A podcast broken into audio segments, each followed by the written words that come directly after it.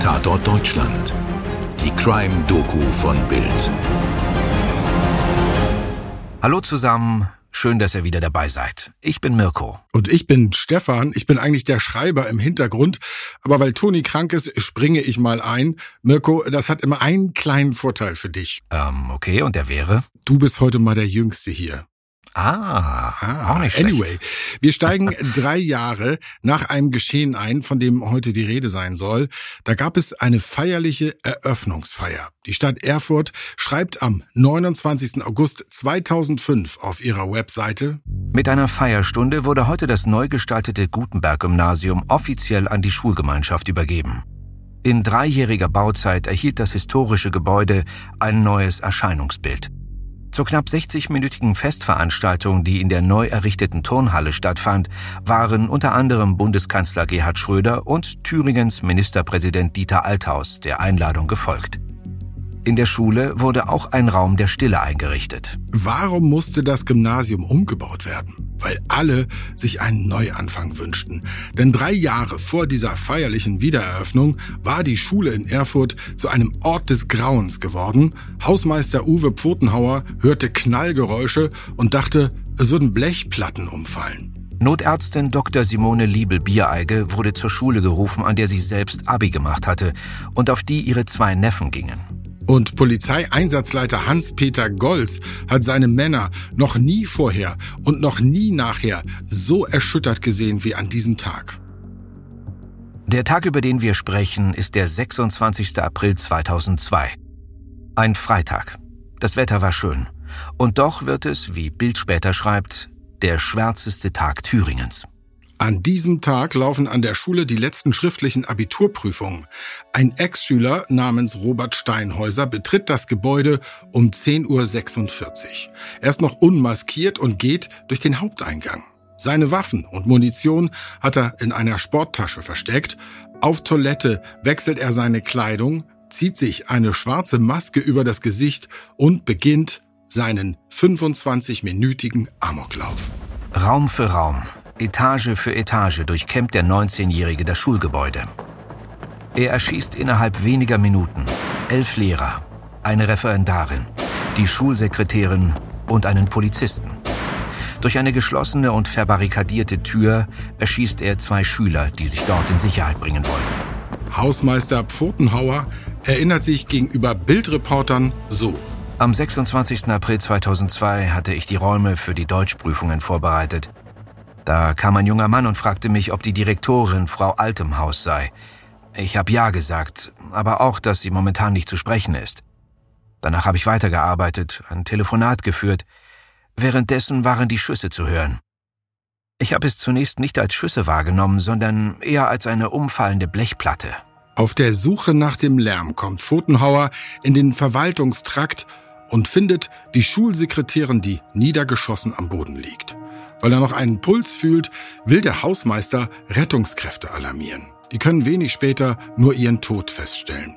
Gemeinsam mit der Polizei geht Uwe Pfotenhauer durch das Schulgebäude. Er erinnert sich. Die Lehrer, die ums Leben gekommen sind, ich kannte sie alle. Von den beiden Schülern kannte ich die Namen nicht. Den Polizisten kannte ich auch nicht. In dem Moment habe ich einfach nur funktioniert, habe nicht darüber nachgedacht. Und die letzte Leiche war der Amokläufer. Steinhäuser lag in Zimmer 111. Der Hausmeister schildert auch das. Als ich von den Beamten zur Identifizierung in das Zimmer geführt wurde, konnte ich die Leiche gleich als den Menschen identifizieren, mit dem ich mich zuvor unterhalten hatte. Ich wusste zu diesem Zeitpunkt nicht, dass es Robert Steinhäuser war, aber für mich war es die Person, mit der ich mich kurz vor zehn unterhalten hatte. Als dieser Freitag, der 26. April, noch normal scheint, da klingelt bei Polizist Hans-Peter Golz auf der Dienststelle das Telefon. Golz gegenüber Bild. Freitag, schönes Wetter, plötzlich der Anruf. Es gebe Schüsse am Gutenberg-Gymnasium. Damals habe ich tatsächlich sofort gedacht, es gebe einen Amoklauf. Ich habe meine Truppe alarmiert. Mit der einen Einheit war ich nach 20 Minuten am Gutenberg-Gymnasium. Die Kollegen gingen ins Gebäude. Als meine Männer aus diesem Gebäude wieder herauskamen, habe ich in leere Gesichter geblickt. Der Attentäter ist schon tot zu diesem Zeitpunkt. Die Beamten setzen sich auf eine Mauer. Stille. Polizist Gold sagt, die waren einfach physisch und psychisch fertig. Die haben so etwas noch nicht gesehen. So etwas hat man noch nicht gesehen. Das war bis dahin in Deutschland undenkbar. Tja, und ob das wirklich so neu war, das diskutieren wir gleich noch. Aber am Ende dieses abscheulichen Tages und noch lange danach wollen erstmal alle wissen, wer dieser Robert Steinhäuser eigentlich war. Geboren wurde er am 22. Januar 1983 als Sohn eines Ingenieurs und einer Krankenschwester. Er hat einen älteren Bruder. Robert liefert schon in der Grundschule schwache Leistungen. Auf das Gymnasium schafft er es nur durch eine Intervention der Eltern. Dort fällt er bei einer Klassenfahrt nach Brandenburg durch Gewalttätigkeiten auf. Bis 2001 war Steinhauser also selber Schüler am Gutenberg-Gymnasium. Er wohnte nur wenige Querstraßen vom Gebäude entfernt. Aber Steinhäuser flog von der Schule, weil er sein Schwänzen mit einem gefälschten ärztlichen Attest entschuldigen wollte. Damit flog er auf, war offenbar zu plump gemacht und wurde zur Direktorin zitiert, zu dieser Frau Alt, von der wir schon gehört haben. Und über seinen Rauswurf soll er vollkommen schockiert gewesen sein. Nach dem Amoklauf ergeben zahlreiche Gespräche mit Eltern und Bekannten folgendes Bild. Ganz offensichtlich war Robert seinen Eltern entglitten. Vom Schulverweis erzählte er ihnen gar nichts. Weil er schon volljährig war, mussten sie nicht informiert werden. Er täuschte unter anderem mit gefälschten Zeugnissen vor, dass er weiter zur Schule ging. Noch am Tag der Tat behauptete er, zu den Prüfungen zu wollen, die die anderen Schüler ja auch hatten. Aber zuvor hing Robert nächtelang auf dem Zimmer und zockte. Er spielte Ego-Shooter-Computerspiele wie Return to Castle Wolfenstein, Hitman oder Half-Life. Aber auch in der Realität schoss er. Robert war im Schützenverein und übte regelmäßig am Schießstand das Zielen. Das gehört übrigens zu den heiklen Seiten dieses Falls, denn ernsthaft, Robert konnte sich seine Mordwaffen ganz leicht besorgen, im Rückblick schwer zu fassen. Er musste den Kauf beim Ordnungsamt der Stadt Erfurt beantragen. Das wiederum prüfte das sogenannte Schützenbuch, habe ich auch durch diesen Podcast gelernt. Das ist ein Buch, in dem man seine Übungsstunden protokolliert und auch sein polizeiliches Führungszeugnis war sauber. Ja, der Fall ist aber komplizierter. Denn Steinhäuser kaufte sich nach Vorlage der nötigen Papiere unter anderem eine Pumpgun vom Typ Mossberg Marina 590, Kaliber 1276, mit einem 51 cm langen Lauf. Preis 664,17 Euro. Mit Sicherheit keine Waffe für einen Sportschützen. Warum zum Teufel bekam er sie dann? Das wurde dann später noch untersucht. Kurz gesagt, er hätte sie nicht bekommen dürfen beziehungsweise Robert Steinhäuser hätte der Stadt den Kauf nachmelden müssen. Tatsächlich aber konnte er am 26. April mit der Pumpgun und einer Pistole vom Typ Glock 17 seine ehemalige Schule stürmen und ein Massaker anrichten. Und noch ein Punkt war heikel, als der Amoklauf untersucht wurde im Nachhinein, nämlich das Ende Genauer gesagt, die Rolle von einem gewissen Rainer Heise. Das war ein Kunst- und Geschichtslehrer am Gutenberg-Gymnasium. Der 60-Jährige, manche erinnern sich vielleicht, der wurde nach diesem Amoklauf erstmal als Held gefeiert und dann später als Wichtigtuer abgestempelt. Heise berichtete in mehreren Interviews, wie er Robert Steinhäuser gestoppt hatte. Als der mit der gezogenen Waffe auf ihn zukam, habe er die Sturmhaube vom Kopf gezogen. Der Kunstlehrer sagte, Robert, bist du das? Und weiter. Hast du geschossen? Was denkst du dir eigentlich dabei? Dann, so Heise, habe er Robert aufgefordert zu schießen. Aber du musst mir in die Augen sehen dabei. Robert habe dann gesagt, für heute reicht es, Herr Heise. Das klingt sehr beeindruckend, diese Szene, aber ehrlicherweise auch fast zu gut, um wahr zu sein. Und so soll es dann weitergegangen sein. Robert hatte seine Waffe eigentlich auf einem Brett an der Wand abgelegt. Rainer Heise gab sie ihm wohl zurück und schob Robert in einen Materialraum und schloss ab. Und in diesem Raum fand die Polizei schließlich den Amokläufer, der sich selbst gerichtet hatte. Heise wurde erst für Verdienstorden vorgeschlagen und auch in der Presse gefeiert, aber die Polizei gab zu bedenken, dass es für diese Szenen, die wir eben gerade gehört haben, keinerlei Zeugen gab. Und schon bald darauf wurde der Lehrer, berichtete er dann selber, in Erfurt beschimpft, wenn er zum Beispiel einkaufen ging. Man warf ihm vor, sensationsgierig zu sein und sich als Held eigentlich nur aufzuspielen. Außerdem musste er sich fragen lassen, durchaus zu Recht, warum er die Waffe nicht bei sich behielt, statt sie dann Robert zurückzugeben. Dazu muss man sagen, es gab später eine Untersuchung durch eine Kommission der Landesregierung. Und die hat den Lehrer Rainer Heise vollständig entlastet. Es gab keine Zweifel an seiner Darstellung mehr. Aber trotzdem wurde er durch diesen Rummel auch zu einem Verlierer des schrecklichen Geschehens. Vielleicht hätte Heise sich zurückhaltender ausdrücken sollen einfach. Aber hinterher ist man immer schlauer. Und das gilt für vieles, nach dem Amoklauf. Und da sind wir bei den Konsequenzen aus diesem Horror Mirko. Zum Beispiel wurde ja dann später das Waffengesetz geändert. Die Altersgrenze für den Kauf und Besitz von Schusswaffen bei Sportschützen wurde von 18 auf 21 und bei Jägern von 16 auf 18 Jahren erhöht. Außerdem müssen unter 25-Jährige seitdem ein medizinisch-psychologisches Gutachten für angehende Schützen vorlegen. Nach einem weiteren Schulamoklauf in Winnenden verschärfte der Gesetzgeber im Jahr 2009 das Recht erneut. Wer in Deutschland eine Waffenbesitzkarte erwerben will, muss seitdem begründen, wozu er eine Waffe braucht. Nach den Amokläufen in Erfurt und Winden werden in Deutschland auch vermehrt Schulpsychologen eingesetzt und Vertrauenslehrer ausgebildet. So sollen Konflikte und Probleme frühzeitig erkannt und gelöst werden. Wir nähern uns jetzt langsam dem Ende dieses Falls. Aber Stefan, es ist ja noch die Frage offen, wie neu so ein Schulamoklauf denn damals wirklich in Deutschland war. Also, wenn man dazu Fälle sucht, gibt es tatsächlich Überraschungen. Ich meine, niemanden wird es wundern, dass die Liste jetzt von Amokläufen in den USA Kilometer lang ist. Das ist ja auch ein, ein Klischee, das sich leider immer wieder bestätigt. Und in Deutschland finden sich zum Glück weniger Fälle. Auch das kann man erwarten. Aber der Amoklauf von Erfurt war eben nicht der erste seiner Art bei uns. 25. Mai 1871 in Saarbrücken. Am Ludwigsgymnasium verletzt der 18-jährige Julius Becker zwei seiner Mitschüler mit einem Revolver lebensbedrohlich.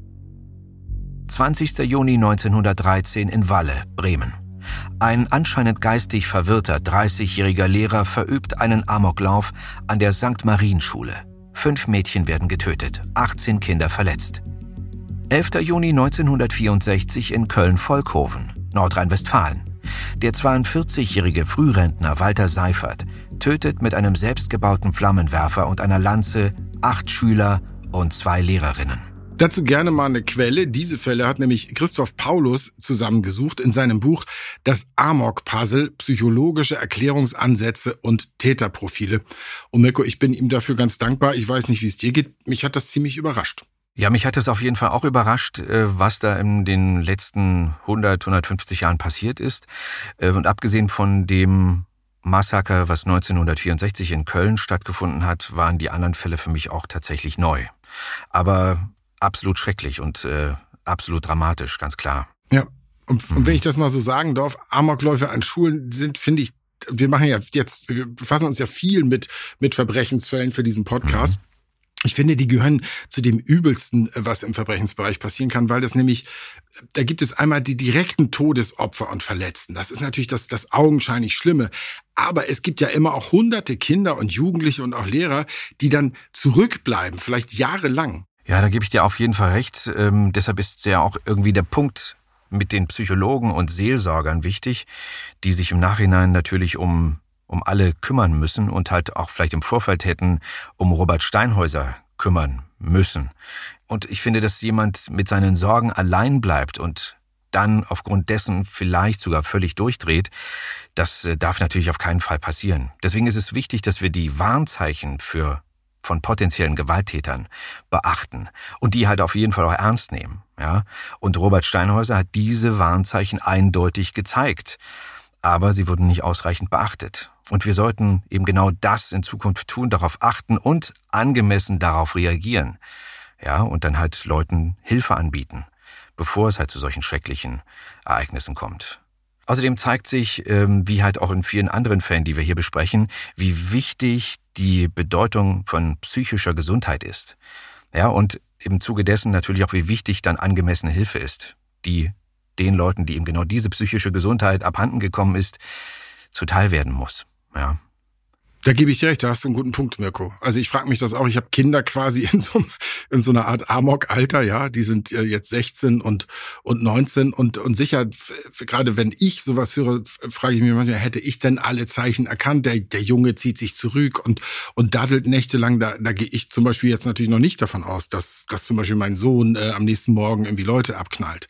Also das, das hält einem immer auch einen Spiegel vor. Auf jeden Fall. Ich denke, die Vorverurteilung oder dass man jetzt Leute nur aufgrund von von, äh, vom Nutzen oder davon, dass sie Ego-Shooter-Spiele spielen, kann man sie natürlich nicht in diese Schublade packen, dass sie dann dadurch gewalttätig werden. Ich glaube, das ist einfach, äh, gehört heute ganz normal zur Gesellschaft mit dazu, dass Leute solche Spiele, dass Kinder, solche, dass Teenager solche Spiele spielen. Das ist vielleicht nur ein Teil davon.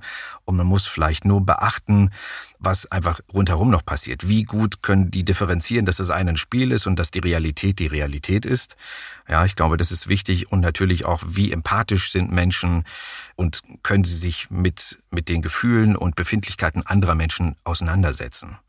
Ja, oder staut sich in denen Wut und Hass und, und äh, Gewalt auf. natürlich kommt auch dazu, dass heutzutage, gerade in den sozialen Medien, wird ja sehr viel Hass äh, und sehr viel Hetze betrieben, sodass Leute dann manchmal im Stillen ganz viel Wut aufbauen und die kocht in denen hoch und explodiert dann irgendwann in einer fürchterlich gewalttätigen Reaktion. Also schönes Schlusswort, Mirko. Wir müssen nicht nur auf äußerliche Unstimmigkeiten achten bei uns selbst und anderen, sondern auch auf das, was im Innern passiert. Und damit war's das für heute.